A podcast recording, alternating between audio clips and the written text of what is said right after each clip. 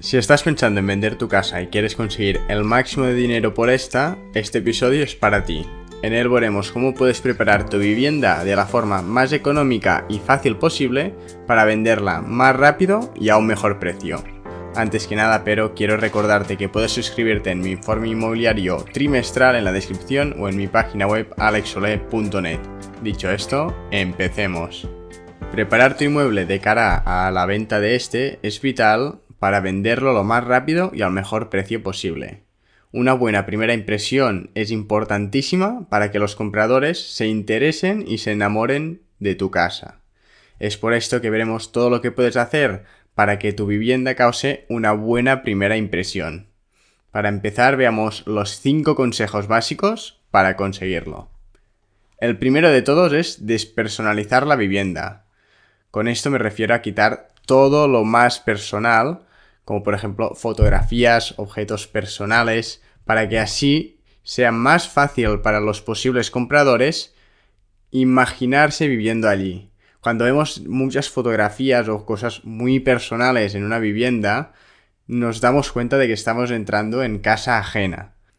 Pero cuando quitamos toda esta parte más personal, lo conseguimos es una vivienda más de revista, por así decirlo. Una vivienda que es un lienzo en blanco donde los posibles compradores se pueden imaginar allí viviendo, ya que es mucho más difícil imaginarte viviendo cuando te das cuenta de que en verdad estás a casa ajena.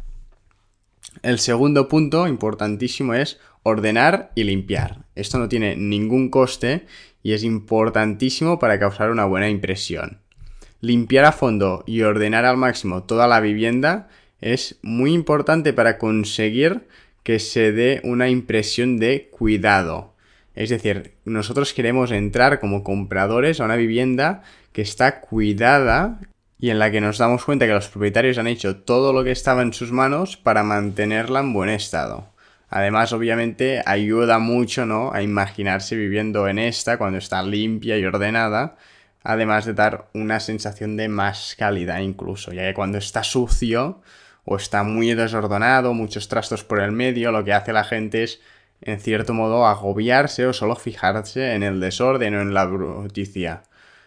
Así que limpiar y ordenar es súper importante para conseguir que la gente realmente se fije y se centre en lo que es importante, que son los espacios, las vistas que puede tener, las calidades del inmueble, etcétera, etcétera. Dicho esto, puestos a limpiar y a ordenar, mi recomendación es que priorices lo más visible.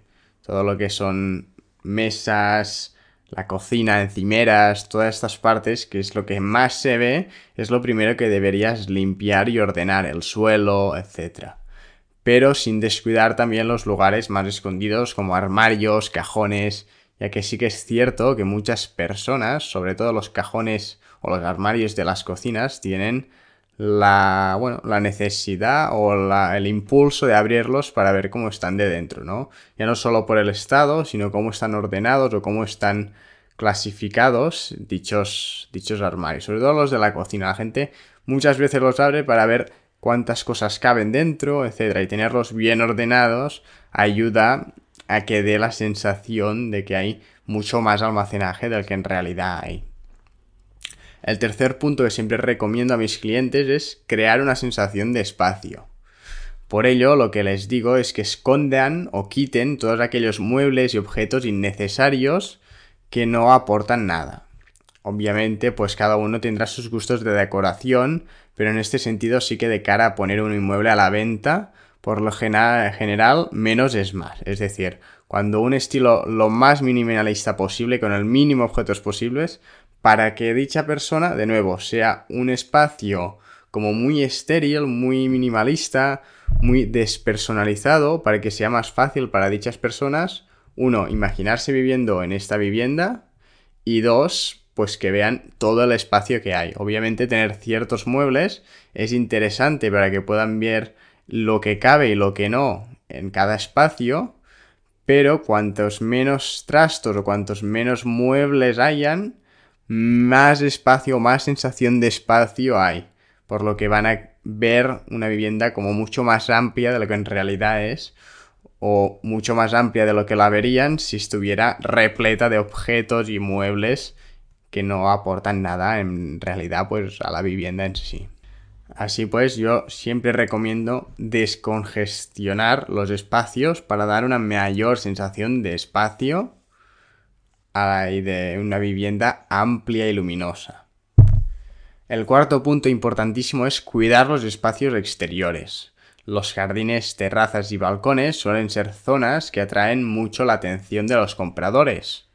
Es por eso que tener las plantas arregladas, el césped cortado, quitar las hojas caídas, tener los muebles en buen estado y limpio, es muy importante debido a que probablemente van a hacer mucho énfasis en fijarse ¿no? en, en dichos espacios. Al final alguien cuando compra una vivienda pues hay ciertos espacios como la cocina, la habitación principal, los baños, en los que se fija más, porque son espacios que se usan mucho, que les damos mucha importancia. Y uno de estos espacios es siempre las zonas exteriores. Son espacios que a lo mejor no siempre se usan muchísimo, pero que sí que la gente le da muchísima importancia. Y la verdad es que ver un jardín bien cortado, con la césped recién cortado, sin, sin hojas por el suelo, y un jardín ordenado y limpio siempre da una sensación de cuidado y de amplitud que no lo da pues un jardín en mal estado que o descuidado que lo que te da es más, más bien ansiedad, ¿no? Y te, te das cuenta de todo el trabajo que conlleva tener un jardín. Por lo que es súper importante tener cuidados los espacios exteriores. Y como quinto y último consejo, mi recomendación es que pintes y repares las cosas que necesitarían reparación.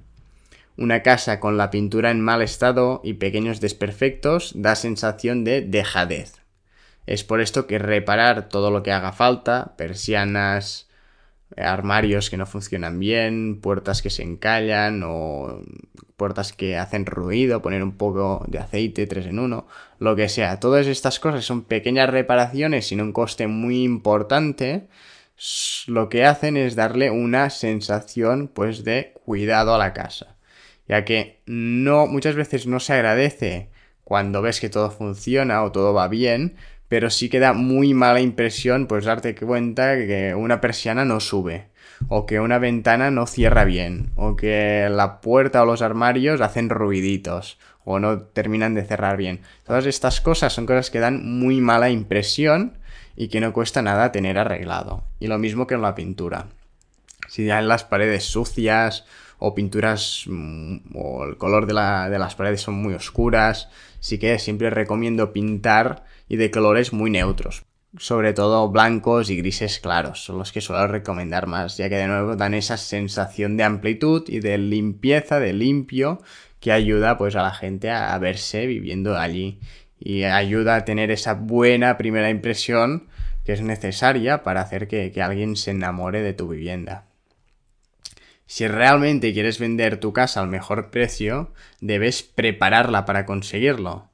Si tienes la casa sucia, los jardines poco arreglados, con persianas que no suben del todo, armarios que no cierran, no está bien pintada, además hay un montón de fotos personales y, está llena de trastos y mal ordenada y no está limpia. Solo todo esto son cositas que en verdad no cuestan nada de arreglar, que solo necesitan de trabajo, de horas, de dedicarle un fin de semana y ponerlo todo en orden, pero que lo que hace es que dan una primera impresión de dejadez muy importante y dificulta mucho que realmente el comprador se enamore de la casa.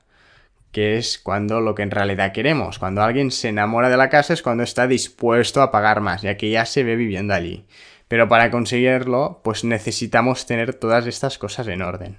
Y estos cinco puntos de los que hemos hablado, de despersonalizar la vivienda, ordenarla, limpiarla, crear sensación de espacio, quitando muebles sobre todo, cuidar los espacios exteriores y tenerlos bien cuidados y ordenados. Y finalmente pintar y reparar todo lo que necesite ser reparado o pintado es súper importante para poder vender la vivienda no solo más rápido, ya que va a ser más fácil que la gente se ve viviendo en tu vivienda y que tenga ganas de comprarla, sino que además por un precio mayor.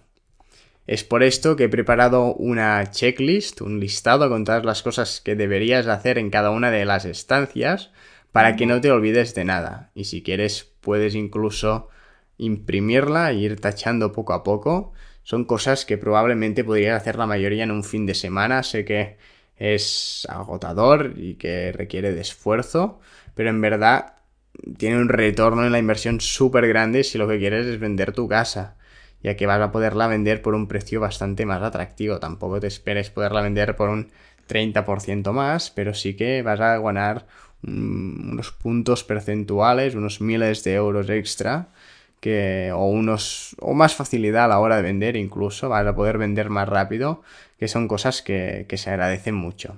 Y bueno, si quieres puedes descargar esta checklist en formato PDF en el link que os dejaré o que te dejaré en la descripción. Muchas gracias por haberme escuchado. Espero que este episodio te haya gustado y te haya sido de utilidad.